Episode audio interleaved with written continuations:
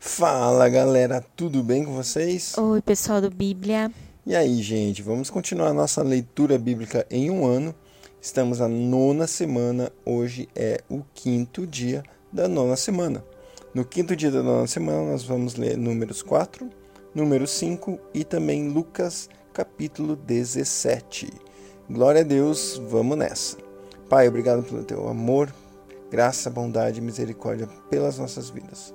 Obrigado, Deus, porque o Senhor nos tem é, abençoado constantemente. Nós podemos contar com a sua fidelidade, com o seu constante amor, com sua constante bondade em nossas vidas.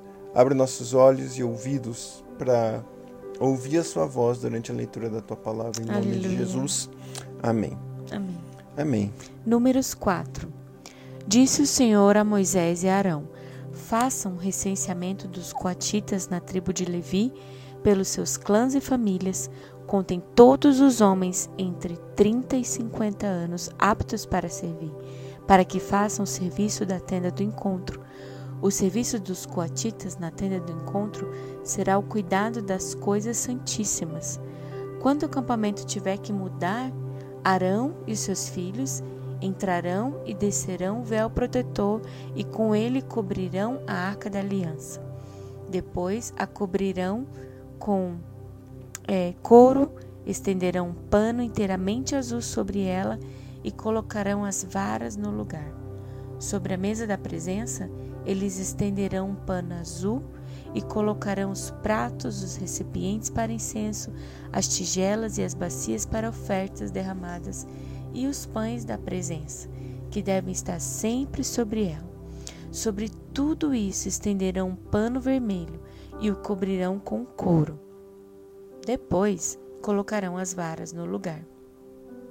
Pegarão também um pano azul e cobrirão um candelabro usado para iluminação, e as suas candeias, e as suas tesouras de aparo, os seus apagadores e todos os jarros para o seu suprimento de óleo. Em seguida, o embrulharão com todos os seus utensílios numa cobertura de couro e o colocarão num suporte para carregar. Sobre o altar de ouro estenderão um pano azul e o cobrirão com couro, e colocarão as suas varas no lugar. Apanharão todos os utensílios usados na ministração no santuário, e depois os embrulharão num pano azul e os cobrirão com couro, a seguir os colocarão no suporte para carregar. Tirarão as cinzas do altar de bronze e estenderão sobre ele um pano roxo. Colocarão sobre ele todos os utensílios usados na ministração no altar: os braseiros, os garfos de carne, as pás e as bacias da aspersão. Sobre ele estenderão uma cobertura de couro e colocarão as varas no lugar. Quando Arão e seus filhos terminarem de cobrir os utensílios sagrados e todos os artigos sagrados e o acampamento estiver pronto para partir, os coatitas virão carregá-los mas não tocarão nas coisas sagradas. Se o fizerem, morrerão. São esses os utensílios da tenda do encontro que os coatitas carregarão.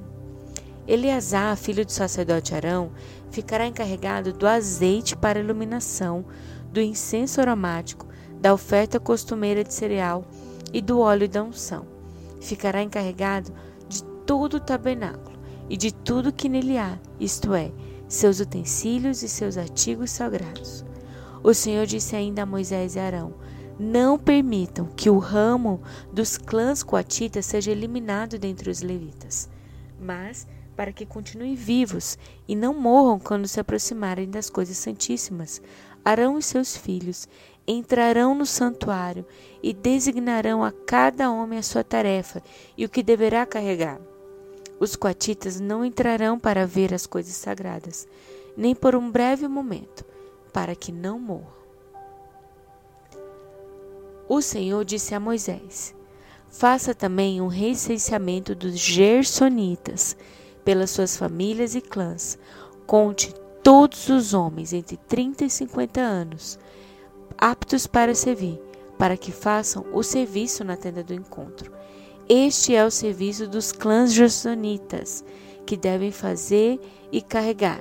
Eles levarão as cortinas internas do tabernáculo, a tenda do encontro, a sua cobertura, a cobertura externa de couro, as cortinas da entrada do templo da tenda do encontro, farão tudo o que for necessário com aquelas coisas e com as cortinas externas do pátio que rodeiam o tabernáculo e o altar com a cortina da entrada, com as cordas e com todos os utensílios usados em seu serviço. Todos os serviços deles, tudo o que devem fazer e carregar, estará sobre a direção de Arão e de seus filhos. Designe como responsabilidade deles tudo o que tiver que carregar. Esse é o serviço dos clãs gersonitas na tenda do encontro. Suas atividades estarão sob a supervisão de Itamar, filho do sacerdote Arão. Conte os Meraritas, conforme os seus clãs e famílias, todos os homens entre 30 e 50 anos aptos para servir, para que façam o serviço da tenda do encontro. Esta é a responsabilidade deles no serviço que deverão realizar na tenda do encontro. Carregar as armações do tabernáculo, seus travessões, suas colunas e suas bases, bem como as colunas do pátio que rodeiam a tenda, com suas bases, suas estacas, suas cordas, todos os seus utensílios e tudo que está relacionado com o seu uso. Designe a cada um aquilo que deverá levar. Esse é o serviço dos clãs meraritas. Todos os serviços deles na tenda do encontro estará sob a supervisão de Itamar, filho do sacerdote Arão. Moisés e Arão e os líderes da comunidade contaram os coatitas conforme seu clã e família, todos os homens entre 30 e 50 anos aptos para servir, para que fizesse o serviço da tenda do encontro. Foram contados conforme os seus clãs, dois setecentos e cinquenta homens, e esse foi o total de recenseados dos clãs coatitas que serviam na tenda do encontro. Moisés e Arão os contaram de acordo com a ordem do Senhor anunciada por Moisés. Os Gessonitas foram contados conforme seus clãs e famílias, e todos os homens entre 30 e 50 anos aptos para servir para o serviço da tenda do encontro foram contados conforme seus clãs e famílias, 2.630. E esse foi o total de recenseados dos clãs gersonitas que serviam na tenda do encontro. Moisés e Arão os contaram, de acordo com a ordem do Senhor. Os meraritas foram contados conforme os seus clãs e famílias, e todos os homens entre 30 e 50 anos, aptos para servir, para fazer o serviço da tenda do encontro, foram contados conforme os seus clãs, três e duzentos. E esse foi o total de recenseados dos clãs meraritas que serviam na tenda do encontro. Moisés e Arão os contaram, de acordo com a ordem do Senhor anunciada por Moisés. Assim Moisés, Arão e os líderes de Israel contaram todos os levitas conforme seus clãs e famílias, e todos os homens entre 30 e 50 anos de idade vieram para servir e carregar a tenda do encontro. Somavam 8.580, conforme a ordem do Senhor anunciada por Moisés. A cada um foi designado seu trabalho e foi dito que deveria carregar. Assim, foram todos contados, conforme o Senhor tinha ordenado a Moisés. Número 5 O Senhor disse a Moisés: Ordene aos israelitas que mandem para fora do acampamento todo aquele que tiver lepra ou que tiver algum fluxo, ou se tornar impuro por tocar um cadáver. Mande-os para fora do acampamento, tanto homens como mulheres, para que não contaminem o seu próprio acampamento, onde habitam entre eles. Os israelitas assim fizeram e os mandaram para fora do acampamento, como o Senhor tinha ordenado a Moisés. E o Senhor disse a Moisés: Diga aos israelitas: quando um homem ou uma mulher prejudicar outra pessoa e, portanto, ofender o Senhor, será culpado. Confessará o seu pecado, que, o pecado que cometeu, fará restituição total, acrescentará um quinto a esse valor e entregará tudo a quem ele prejudicou. Mas, se o prejudicado não tiver nenhum parente próximo para receber a restituição, este pertencerá ao Senhor e será entregue ao sacerdote, juntamente com o carneiro com o qual se faz propiciação pelo culpado. Todas as contribuições, ou seja, todas as dádivas sagradas que os israelitas trouxerem ao sacerdote pertencerão a ele. As dádivas sagradas de cada pessoa pertencem a ela, mas o que ela der ao sacerdote pertencerá ao sacerdote. Então o Senhor disse a Moisés: Diga o seguinte aos israelitas: Se a mulher de alguém se desviar e lhe for infiel, e outro homem deitar-se com ela, e isso estiver oculto de seu marido, e a impureza dela não for descoberta por não haver testemunha contra ela, e nem ter ela sido pega no ato, se o marido dela tiver ciúmes e suspeitar de sua mulher, esteja ela pura ou impura, ele a levará ao sacerdote, como uma oferta de um jarro de farinha de cevada em favor dela. Não derramará azeite nem porá incenso sobre a farinha, porque é uma oferta de cereal pelo ciúme, por, para que se revele a verdade sobre o pecado. O sacerdote trará a mulher e a colocará perante o Senhor. Então apanhará um pouco de água sagrada num jarro de barro e colocará na água um pouco do pó do chão do tabernáculo. Depois de colocar a mulher perante o Senhor, o sacerdote soltará o cabelo dela e porá as mãos dela na oferta memorial, a oferta pelo ciúme, enquanto ele mesmo terá em sua mão a água amarga que traz maldição. Então o sacerdote fará a mulher jurar e lhe dirá: Se nenhum outro homem deitou-se com você, e se você não foi infiel nem se tornou impura enquanto casada, que esta água amarga, amarga que, tra que traz maldição não faça mal a você.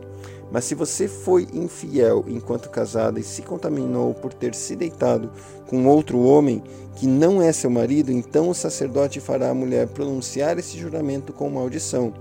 E que o Senhor faça de você objeto de maldição e de desprezo no meio do povo, fazendo que sua barriga enche e você jamais tenha filhos que esta água que traz maldição entre em seu corpo, incha sua barriga e impeça de ter filhos. Então a mulher dirá: Amém, assim seja. O sacerdote escreverá essas maldições no documento e depois as levará, as lavará na água da amargura.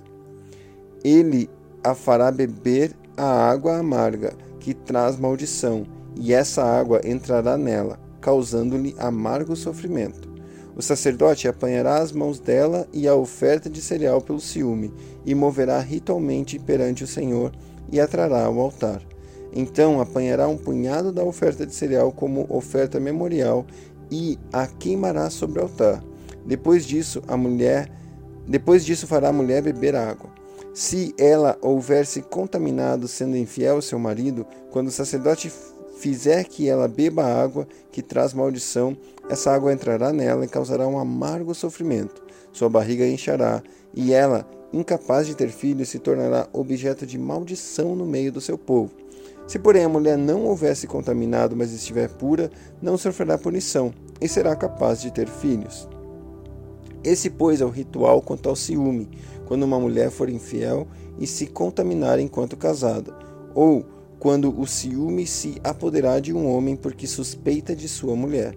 O sacerdote a colocará perante o Senhor e a fará passar por todo esse ritual. Se a suspeita se confirmar ou não, o marido estará inocente, mas a mulher sofrerá as consequências da sua iniquidade. Lucas 17 Jesus disse aos seus discípulos: é inevitável que aconteça coisas que levem o corpo, o povo a tropeçar, mas ai da pessoa por meio de quem elas acontecem. Seria melhor que ela fosse lançada no mar com uma pedra de moinho amarrada ao seu pescoço, do que levar um desses pequeninos a pecar. Tomem cuidado. Se o seu irmão pecar, repreenda-o, e se ele se arrepender, perdoe-lhe. Se pecar contra você sete vezes no dia, e sete vezes voltar a você e disser, estou arrependido, perdoe-lhe. Os apóstolos disseram ao Senhor: Aumenta a nossa fé. Ele respondeu: Se vocês tiverem a fé do tamanho de uma semente de mostarda, poderão dizer a esta amoreira: Arranque-se e plante-se no mar, e ela obedecerá. Qual de vocês que, tendo um servo que esteja arando ou cuidando das ovelhas, lhe dirá quando ele chegar do campo: Venha agora e sente-se para comer? Ao contrário, não dirá: Prepare o meu jantar apronte-se e sirva-me enquanto como e bebo. Depois disso você poderá comer e beber. Será que ele agradecerá ao servo por ter feito o que lhe foi ordenado? Assim também vocês, quando tiverem feito tudo o que foi ordenado, devem dizer: somos servos inúteis, apenas cumprimos o nosso dever. A caminho de Jerusalém, Jesus passou pela divisa entre Samaria e Galiléia. Ao entrar no povoado, dez leprosos dirigiram-se a ele, ficaram a certa distância e gritaram em alta voz: Jesus, mestre, tem piedade de nós. Ao vê-los, ele disse: Vão mostrar-se aos sacerdotes. Enquanto eles iam, foram purificados. Um deles, quando viu que estava curado, voltou louvando a Deus em alta voz, prostrou-se aos pés de Jesus e lhe agradeceu. Este era samaritano. Jesus perguntou: Não foram purificados todos os dez? Onde estão os outros nove? Não se achou nenhum que voltasse e desse louvor a Deus a não ser esse estrangeiro? Então ele lhe disse: Levante-se e vá, a sua fé te salvou. Certa vez, tendo sido interrogado pelos fariseus sobre quando viria o reino de Deus, Jesus respondeu: O reino de Deus não vem de modo visível, nem se dirá Aqui está ele, ou lá está, porque o reino de Deus está no meio de vocês. Depois disse aos seus discípulos: Chegará o tempo em que vocês desejarão ver um dos dias do Filho do Homem, mas não o verão. Dirão a vocês: Lá está ele, ou aqui está. Não se apressem em segui-los, pois o Filho do Homem, no seu dia, será como um relâmpago, cujo brilho vai de uma extremidade à outra do céu. Mas antes é necessário que ele sofra muito e seja rejeitado por esta geração. Assim como foi nos dias de Noé, também será nos dias do Filho do Homem. O povo vivia comendo e bebendo, casando-se e dando em casamento, até o dia em que Noé entrou na arca. Então veio o dilúvio e destruiu a todos. Aconteceu a mesma coisa nos dias de Ló. O povo estava comendo e bebendo, comprando e vendendo, plantando e construindo. Mas no dia em que Ló saiu de Sodoma, choveu fogo e enxofre do céu e destruiu a todos. Acontecerá exatamente assim no dia em que o Filho do Homem for revelado. Naquele dia, quem estiver no telhado de sua casa não deve descer para apanhar os seus bens dentro dela. Semelhantemente, quem estiver no campo não deve voltar atrás por coisa alguma. Lembre-se da mulher de Ló: quem tentar conservar a sua vida, perderá, e quem perder a sua vida, salvará. Eu digo a vocês: naquela noite duas pessoas estarão na cama, uma será tirada e a outra deixada. Duas mulheres estarão moendo trigo juntas, uma será tirada e a outra deixada. Duas pessoas estarão no campo, uma será tirada e outra deixada. Onde, Senhor? perguntaram eles. Ele respondeu: Onde houver um cadáver, ali se ajuntarão.